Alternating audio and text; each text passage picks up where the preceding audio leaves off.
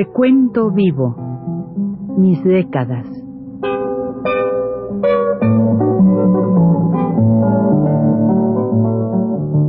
Juan de la Cabada, mediante esta serie de programas radiofónicos, narra los momentos más intensos de su existencia como escritor, trotamundos, militante de la condición humana, todo lo cual es ya patrimonio de nuestra mejor literatura.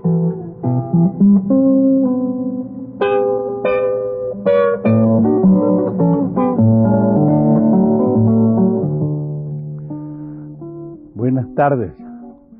El programa anterior pues se basó en el principio de mi trabajo en la Universidad Autónoma de Guerrero.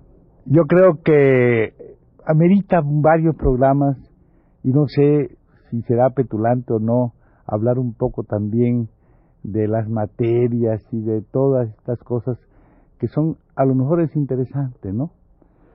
Yo creo que yo pensé ahí al llegar que lo primero que había que hacer no era un programa, programa de las materias, un programa académico, sino un programa humano. ¿Para quién? ¿Quiénes sean los muchachos? ¿Quiénes sean las gentes para quienes iba a trabajar? ¿No? Yo naturalmente sí conocía, pues sí de paso naturalmente, el estado de Guerrero, yo había estado ahí varias veces, pero realmente, ¿qué es el estado, no? ¿Qué es... Eh, ¿Qué es eh, guerrero? ¿Cuáles eran mis conocimientos verdaderos de la raíz del pueblo, etcétera? Yo estuve en Guerrero la primera vez en Tasco, allí por el año de 1933. Estuve allí viviendo en casa de Chanurueta, que tenía una casa ahí en Tasco. Y este compañero tenía la casa en que vivió un pariente de él, un primo de él, que se llamaba David Alfaro Siqueiros. No sé si ustedes saben que el padre de Chano Urueta, don Jesús, era Jesús Urueta Siqueiros, entonces eran primos, bueno, parientes, digamos, ¿no? Entonces estaba casado Chano con una prima suya también, Gloria Calero, una muchacha que ahora es esposa de Federico Cantú. Pues bien, entonces allí vivimos muy contentos nosotros, este, buscando tumbas por ahí. Por, teníamos dos caballos. Un caballo se llamaba el Chucho, que era el de Chano, y el mío se llamaba el Quien Anday. Quien Anday porque, según Siqueiros, era el caballo antiguo de Siqueiros, de repente en la noche en Tasco oía pasos y decía, ¿quién Anday? Y era el caballo. Entonces le puso Quien Anday a su caballo. Este caballo, pues, este, decía de repente cuando yo pasaba, aquel Guillermo Spratling, que estaba y tenía una joyería y una cosa de platería, ahí en el, por la plaza, me decía, ese, ese caballo es mío, me costó 15 pesos. y yo, pero yo no hacía caso nunca, yo claro pasaba yo que 15 pesos, mira, pasaba yo siempre con el caballo ese, me llegan ahí, que estaba en casa de Chano. Nosotros ahí hicimos el, una un trabajo interesante, pero todavía no estaba, no, no se, bueno, se hablaba de, de todavía así como ahora, ni, pero vamos, ese es mi conocimiento con los artesanos, con toda esa gente de allá de Tasco.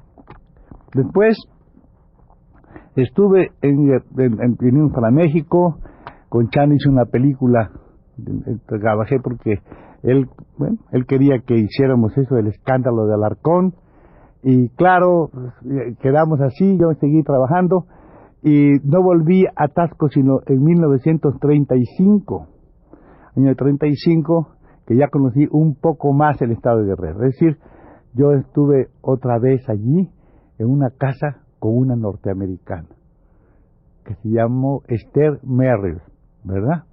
Y esta compañera, esta amiga mía, esta compañera mía, pues me llevó a vivir a su casa, ella vivía ahí en Tasco, y de allá fuimos a Acapulco.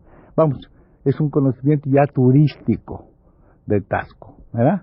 Es el conocimiento de la plaza aquella donde estaba ya Victoria, donde se daban aquellos tequilas estilo gringo, este, era una cosa así de esta naturaleza, y vivía yo en un hotel que se llama La Caleta, cobraban cuatro pesos por el hotel, nada más, fíjate, ¿no? Qué barato, ¿verdad? Este, y veníamos en un, en un cochecito chiquito, una, una, un, un forcito, un camioncito, nos traía al Zócalo. Entonces Tasco, digo, Acapulco, era un lugar de mucha relación, el pueblo y los que llegábamos ahí. Ya eso no existe ahora, porque los que van a Tasco ahora van más que a la caleta, no conocen otra cosa, ¿verdad? Pero en aquel tiempo nosotros sí nos metíamos en los barrios, porque pues, era un, a la Pinzona, ¿verdad? Pues al, al barrio del, del, Teconche, todos esos barrios populares preciosos de Acapulco que no conoce para nada el simple turista que va con sus pantaloncitos a colores, pantaloncitos cortos, sus shorts ahí caminando, ¿no? No tiene nada que hacer con, con, la, con, la, con, la, con la vida, con la esencia de un estado, de un lugar tan prodigioso como es el estado de Guerrero. Claro que a mí se me pasó ahorita decir que esa vez estuve yo, cuando estuve con Esther, estuve yo solo porque ella no fue así. Fui, yo fui hasta un, hasta hasta San, Jerónimo. No había carretera entonces, teníamos que pasar por entre las por entre las, las cosas de los de, las, de los cocales, las patas de coco y toda esa cuestión, ¿no? Y era un camino así, pasando, atravesando por todas estas uh, estas huertas, ¿no? Papayales y todas esas cosas. Bueno, y había que irse, como es natural, a, a Coyuca, a, Coyuca, y de allá pasar hasta hasta hasta allá, a San Jerónimo. Allí también pasaron cosas muy interesantes porque yo tenía interés en conocer eso porque de allá era Benita, Benita Galeana, que fue mi antigua mujer, ¿verdad? Antes de la gringa yo fuimos a Benita, vivimos juntos, y claro, ella, yo conocí a sus, a sus hermanas, a Camila, prodigiosa, esa que habla ella, que con el machete y toda esa cosa, y a, a, Lupe, que no vivía ahí ya, ya vivía aquí en México, a su, a su sobrina Telvina, a sus hermanos Gerardo y Agustín. Bueno, yo estuve allá para ver a toda esta gente, para saturarme de, de la vida, ¿no? De, de, esta, de, esta, este prodigio que para mí era naturalmente el Estado de Guerrero con su gente tan, tan extraordinaria. Bueno, estuve allí, me acuerdo que anduve queriendo salir al mar, ¿qué sabe por qué se me ocurría a mí? Porque había cosa, yo escribí una cosa que se llama La Niña, es un cuento mío que no conocía yo, nada más lo, por, por, lo, hacía de memoria, por muchos cuentos que hay ahí que yo hago, que los, los, hago antes de conocer el lugar, y entonces sale una cosa de memoria, y aparece que, está bien, bueno, a la gente le gusta, ¿no? Quizá la imaginación acompaña mucho a una realidad, ¿verdad? la imaginación se finca en una realidad, entonces salen esos cuentos que parecen que son imaginarios, en realidad no, ¿verdad? Pues sí, y ahí estuve y me acuerdo yo de una, de una figura preciosa. Venían las mujeres cargadas con sus mangos, con esas, esos, esos grandes cestos en la cabeza, como en filas venían por aquellos, aquel camino, y yo andaba buscando cómo iba a salir allí. Había un, este, había un, un pantano, y de repente venía un individuo con un carcaj y con su, con su, con su arco y su flecha venía el tipo, ¿verdad? Su carcaj ahí. Entonces, eh, y venía una mujer, una mulata con mucha sangre negra, ¿verdad? Este, con un puro en la boca. Y aquel individuo parecía un santo, esos San Migueles que se pintan así, ¿verdad? Con pantalones cortos y su pelo largo, así, curioso. Y la mujer, la, la mulata, muy viva, con los ojos así, y el puro se lo pasaba de un labio, de, de una comisura de un labio a otro, así, así movía los labios, pasía el, pasía el puro.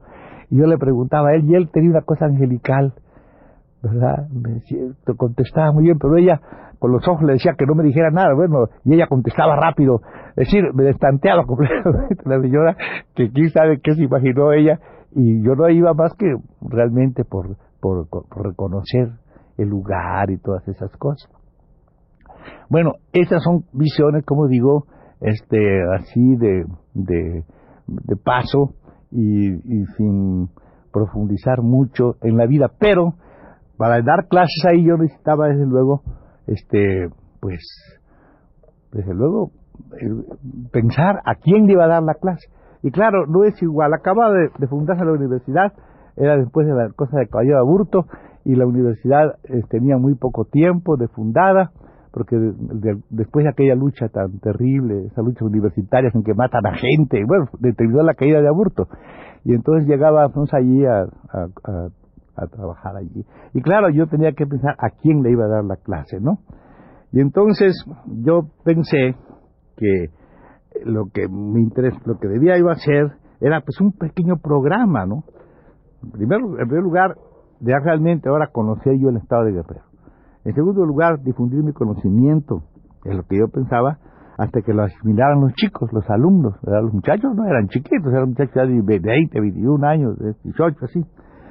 Y desarrollar su lenguaje propio, quería yo. Es decir, no matarle su, su, su propio lenguaje con cosas académicas y pesadas, sino que esa misma lengua le sirviera para su desarrollo. Te iba a dar, iba a dar clase de literatura, pues era naturalmente importante. Aunque era historia de literatura, de todas maneras, a mí me interesaba infiltrarles a ellos, infundirles el sentido de la creación literaria. Por eso también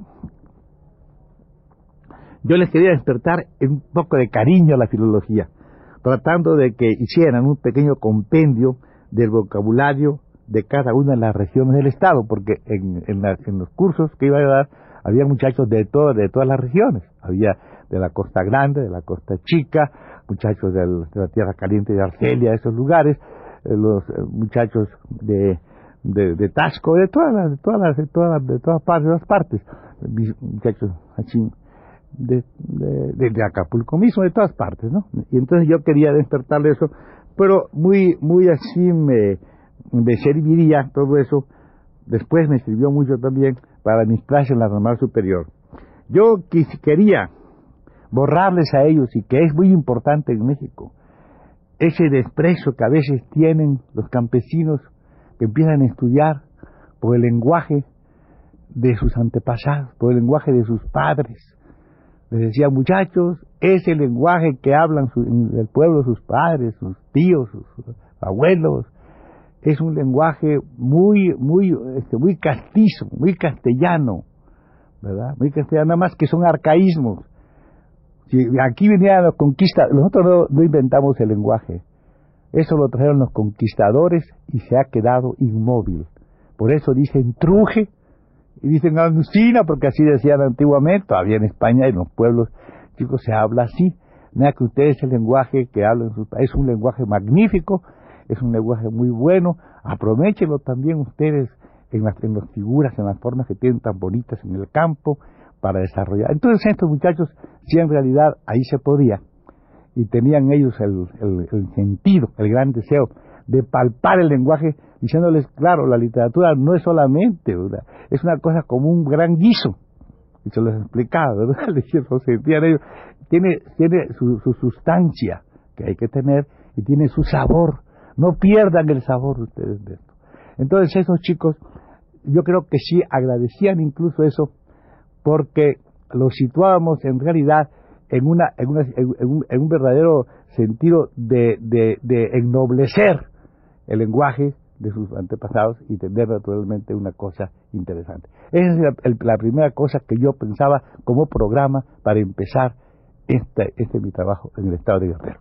Hasta la próxima seguiremos con este mismo tema.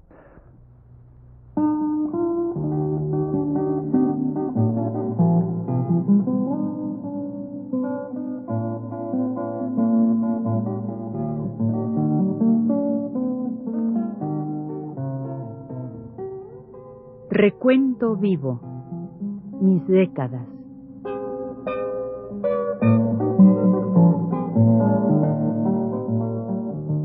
Juan de la Cabada, mediante esta serie de programas radiofónicos, narra los momentos más intensos de su existencia como escritor, trotamundos, militante de la condición humana, todo lo cual es ya patrimonio de nuestra mejor literatura.